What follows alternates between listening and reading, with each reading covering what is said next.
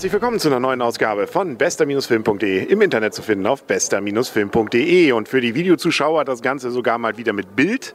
Und äh, für die äh, Hörer vom Kielpot, die hören uns auch nochmal das Ganze. Also ganz viele Zuschauer und Zuhörer, die dabei haben. Und wir melden uns wieder live aus dem Cinemax in Kiel im Cup.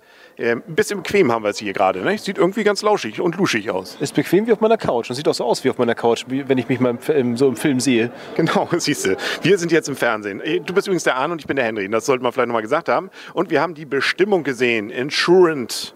Da ist er. Ähm, und ich glaube, es, glaub, es, heißt Insurgent. Insurgent, ja, genau. Ich wollte ich wollt auch nur mal gucken, ob wir. Ja. Ist ja auch egal. Es geht um einen Film, es geht um den zweiten Teil.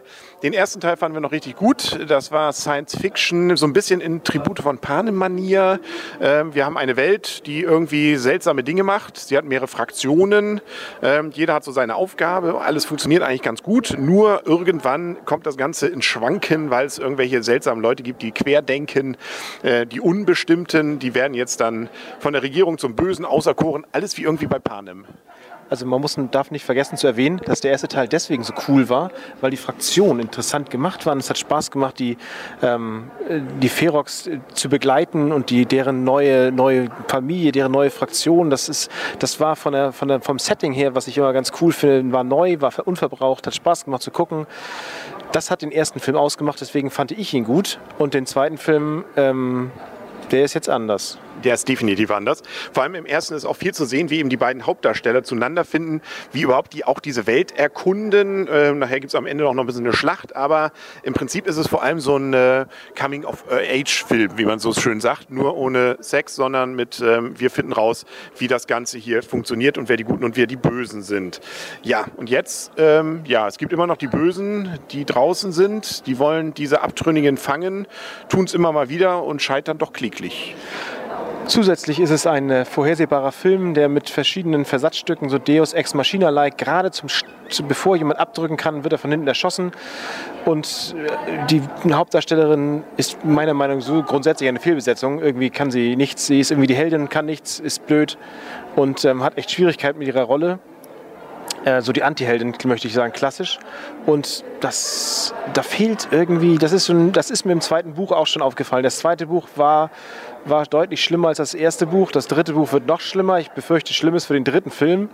Und deswegen ähm, habe ich echt Probleme, diesen Film überhaupt gut zu finden. Ich kam nicht rein in die Story. Ich musste jedes Mal wieder, habe darüber nachgedacht, habe mich geärgert zwischendurch an mehreren Stellen, dass es, wie es abgelaufen ist. Das war einfach das war nicht schön. Also zumindest versucht der Film ja durchaus am Anfang noch mal ein bisschen zu rekapitulieren, was im ersten Teil passiert ist. Also man stößt nicht so ganz frisch rein, sondern es gibt so ein paar Andeutungen, damit man sich wieder erinnern kann. Man sollte den ersten aber trotzdem gesehen haben, damit man auch die Charaktere, glaube ich, einordnen kann. Bei der Hauptdarstellerin würde ich dir widersprechen. Die finde ich immerhin ganz interessant getroffen. Sie ist eben nicht diese typische strahlende Siegerin. Sie ist wie bei Panem eigentlich auch so ein zerrissener Charakter eben auch. Nicht? Also er wird so ein bisschen überraschend in diese Situation reingestoßen ähm, und sieht sich eigentlich eher mehr als Opfer. Allerdings hier schon so quengelig, dass äh, das fand ich dann doch ein bisschen übertrieben und hat dann den Spaß ein bisschen genommen. Außerdem ist sie als Opfer ähm ist sie anscheinend ja, sie ist die Heldin, sie ist der zentrale Punkt dieses ganzen Systems oder der, der Angelpunkt, der Ring und äh, wird dann entsprechend auch behandelt und äh, dann, weiß ich nicht, sie, irgendwie zwischendurch lust sie ständig rum und dann ist sie, hat sie mal Höhepunkte, äh, ja. was, sie, was, sie dann, was sie dann kann. Und das irgendwie, das passt einfach nicht zusammen. Naja, ähm, was ich also auf jeden Fall auffand, ähm, wie du auch schon sagtest, an einigen Stellen habe ich mich geärgert.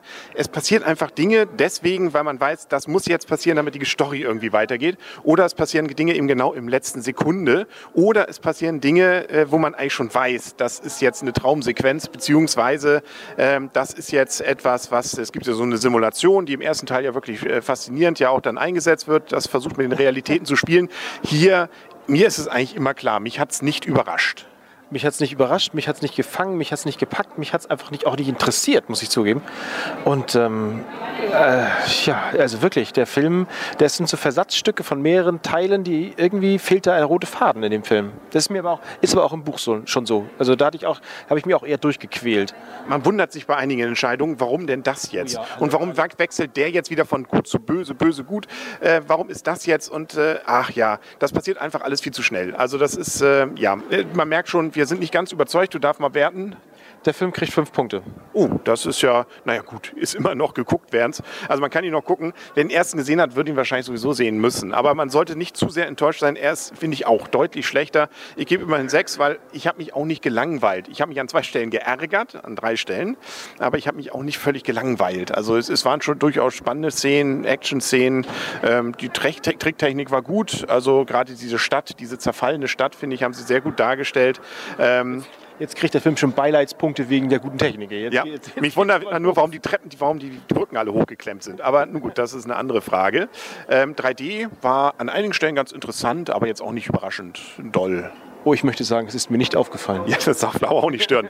Mir ist es ein, zwei Stellen durchaus positiv aufgefallen. Also man merkt schon, wir sind nicht so überzeugt. Es gibt schönere Filme, die auch hier im Cinemax laufen, im Kino laufen, in Kiel.